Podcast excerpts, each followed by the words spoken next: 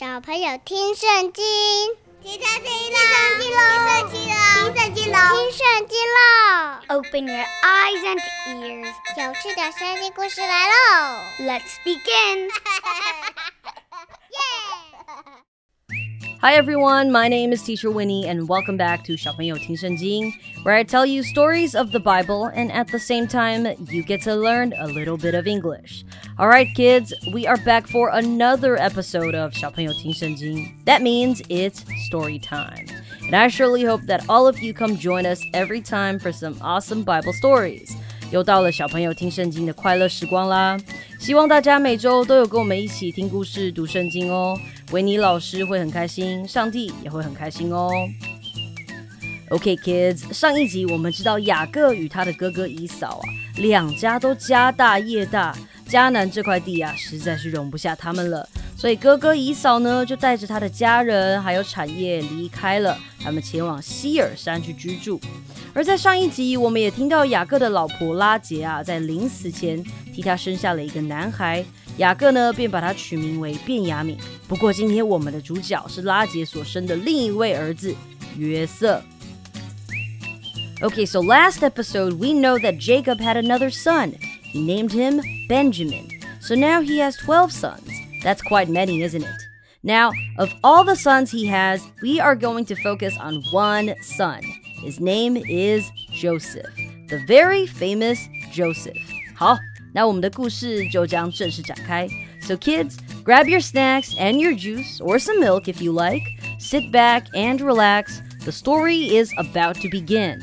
那小朋友，你准备好了的话，我们就要开始喽。说故事的时候要专心听哦， 因为每一个故事结束时，维尼老师都会问你几个小问题，你可以找家人陪你一起讨论、思考一下哦。and now, without further ado, let's dive right into the story. So, this is how the story begins. Joseph, a young man of 17, was tending flocks with his brothers, and he brought their father a bad report about them. 约瑟是个十七岁的少年， 他和哥哥们会一起去放羊。那约瑟呢是一个诚实的孩子，他和他的哥哥们呐，就是我们上一集念过一遍的那些名字，好多的名字，那些就是他的哥哥们。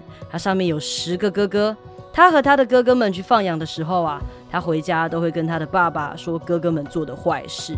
Now Israel loved Joseph more than any of his other sons because he had been born to him in his old age, and he had made a richly ornamented robe for him. 约瑟的爸爸就是现在改名叫以色列的雅各。小朋友，约瑟是以色列在年老的时候生的儿子，所以啊，他特别的疼爱他，可以说是宠爱他哟。约瑟的爸爸替他做了一件彩衣， 这个我相信很多小朋友一定都听过。约瑟的新衣服大家都听过吧？约瑟的彩衣。小时候我在主日学的时候听这个故事，就常常在想，哼，这个彩衣一定很漂亮。Now when his brothers saw that their father loved him more than any of them, they hated him and could not speak a kind word to him. 那当然了，这个时候啊，约瑟的哥哥们心里就开始嫉妒起约瑟了。他们看到爸爸对约瑟比较好，就怀恨在心，对他恶言相向，看到他就没有好话可以说。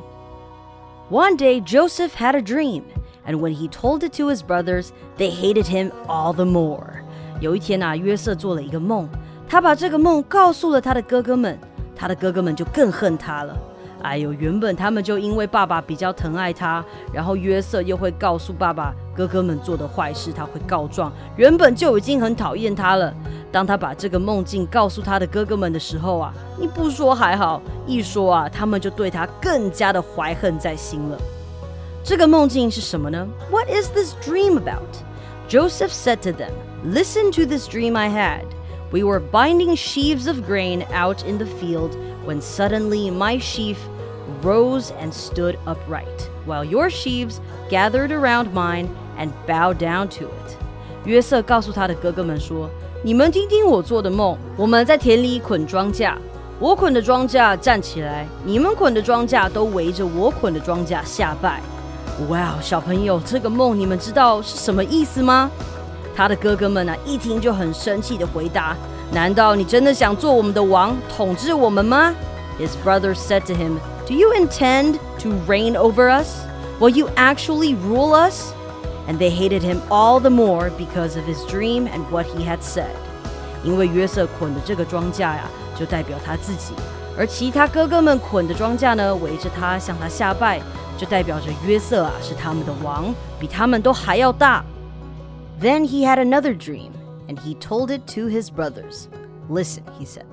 I had another dream, and this time the sun and moon and eleven stars were bowing down to me. 后来约瑟又做了一个梦，他又跑去告诉哥哥们他的梦。他说：“哥哥们，你们听听我做的另一个梦。我梦见太阳、月亮和十一颗星星都向我下拜。十一颗星星？嗯，约瑟有十一个兄弟，这十一颗星星就代表着他的兄弟们。” 太阳和月亮则代表着约瑟的爸爸和妈妈。When he told his father as well as his brothers, his father rebuked him and said, What is this dream you had? Will your mother and I and your brothers actually come and bow down to the ground before you? 当约瑟把他的梦告诉了他的爸爸和哥哥们后，他的爸爸就责备他说：“你做的是什么梦？难道你的父母弟兄都要来向你匍匐下拜吗？” 约瑟的哥哥们真的是非常非常的生气，不过约瑟的爸爸却把这些话记在心里。有一天，当约瑟的哥哥们在外头放羊的时候，他的父亲把他叫过来，请他去看看他的哥哥们放羊的情况。以色列请约瑟去看看哥哥们在外面放羊是否平安，羊群啊是否都安全，并请约瑟看完后回来告诉他。Now his brothers had gone to graze their father's flocks near Shechem. And Israel said to Joseph, As you know, your brothers are grazing the flocks near Shechem. Come, I am going to send you to them. Very well, he replied. So he said to him, Go and see if all is well with your brothers and with the flocks, and bring word back to me. Then he sent him off from the valley of Hebron. 于是约瑟就从希伯伦谷出发了。不过他走着走着就迷路了。有人见到他好像迷了路，就问他说：“哎，你在找什么啊？” When Joseph arrived at Shechem, a man found him wandering around in the fields and asked him, What are you looking for? 约瑟就说：“我在找我的哥哥们呢。你知道他们在哪里放羊吗？”那人说：“他们已经走了。我听他们说要到多滩去。” He replied, "I am looking for my brothers. Can you tell me where they are grazing their flocks?" They have moved on from here, the man answered. I heard them say, Let's go to Dothan. So Joseph went after his brothers and found them near Dothan. But they saw him in the distance, and before he reached them, they plotted to kill him. 约瑟听了，就赶往多滩，要去找他的哥哥们。他的哥哥们啊，远远的看他走过来，他都还没有过来哦，他们就心想：嗯，我们要想个计划来害死约瑟。他的哥哥们就彼此商量：看，那个做梦的来了，来吧，我们杀了他，把他丢在井里。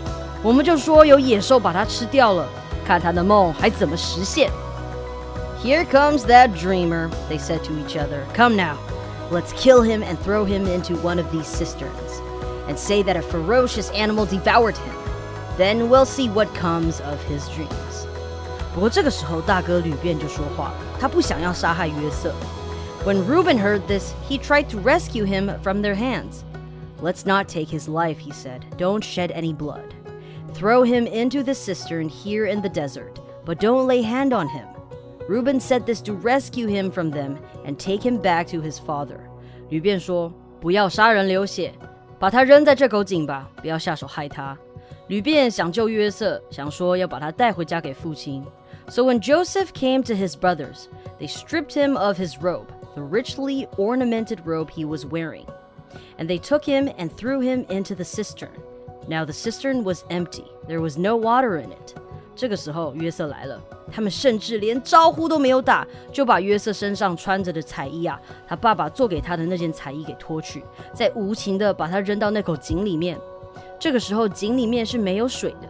As they sat down to eat their meal, they looked up and saw a caravan of Ishmaelites coming from Gilead. Their camels were loaded with spices, balm, and myrrh And they were on their way to take them down to Egypt. 哥哥们残忍地把约瑟丢进井里之后，自己就坐下来吃饭。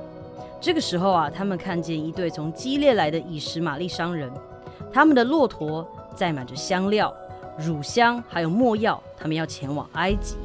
嗯，约瑟的哥哥们是不是又有了一个新的计划了呢？Judah said to his brothers, What will we gain if we kill our brother and cover up his blood?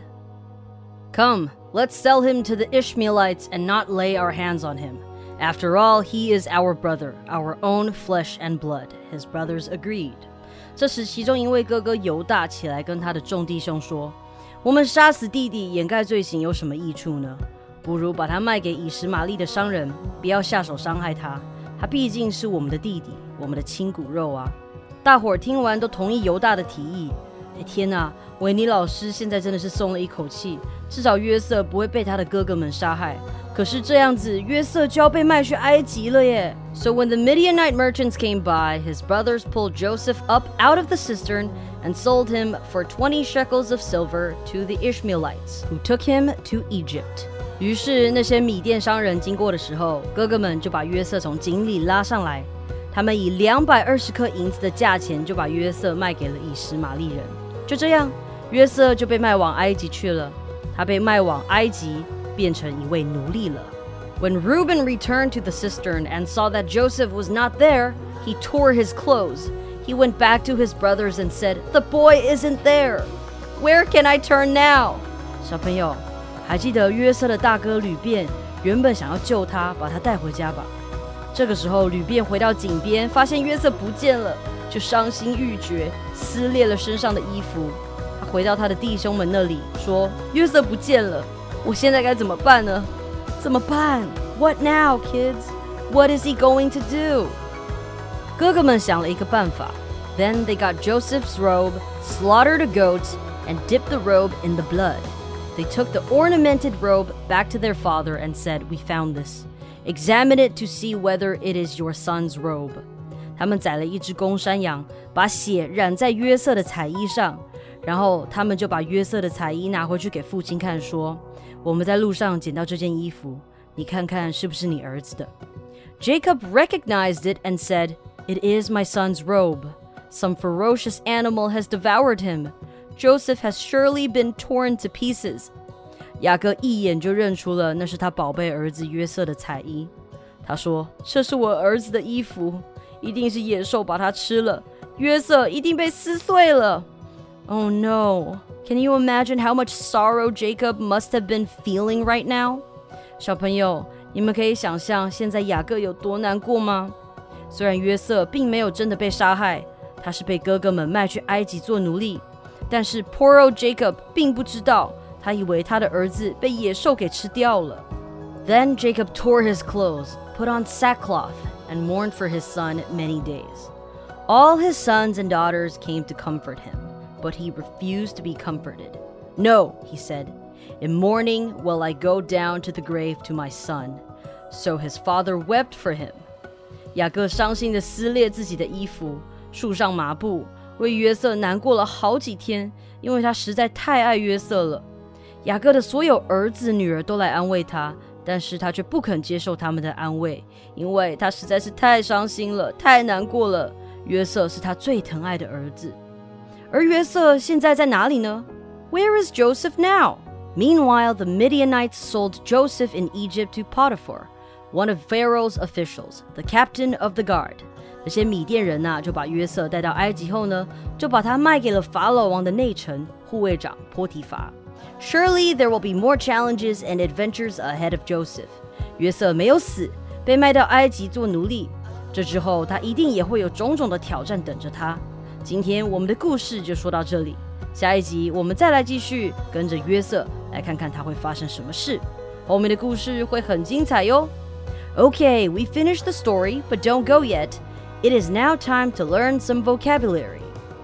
好，那就让我们一起先来复习一下今天故事里有讲到的英文单词，好吗？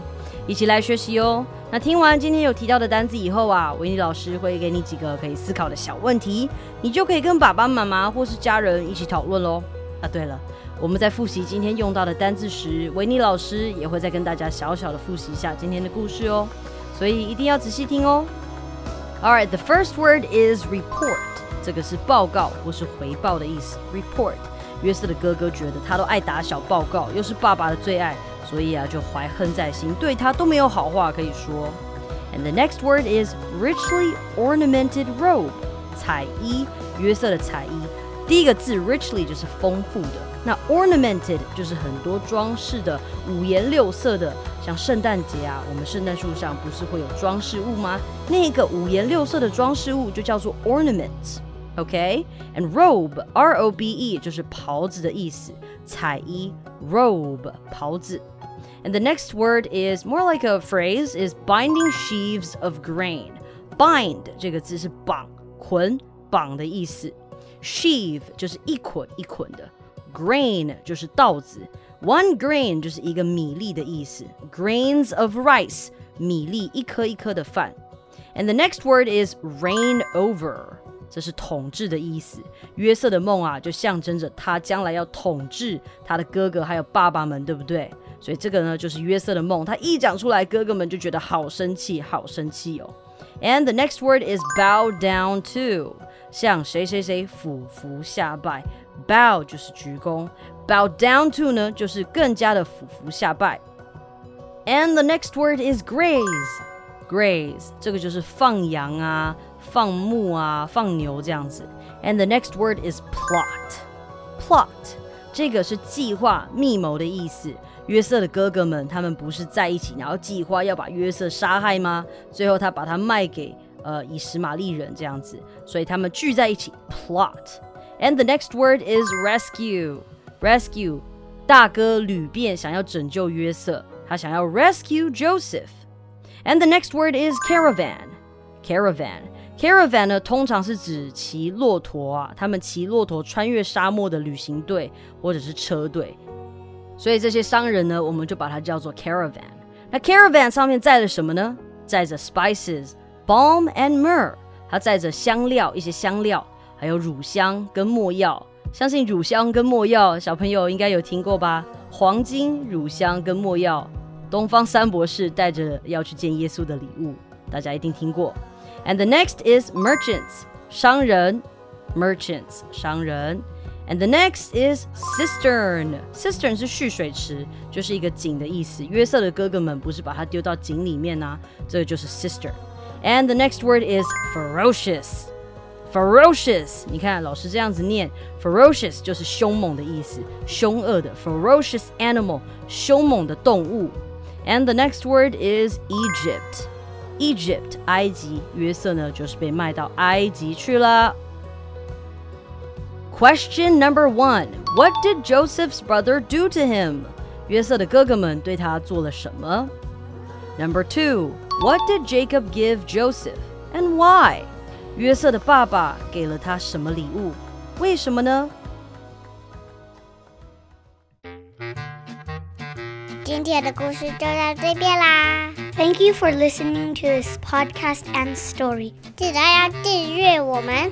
Please make sure to subscribe and like and share so that you don't miss any future episodes. 也不要忘记分享给你的朋友，让更多人可以听到好听又有趣的圣经故事。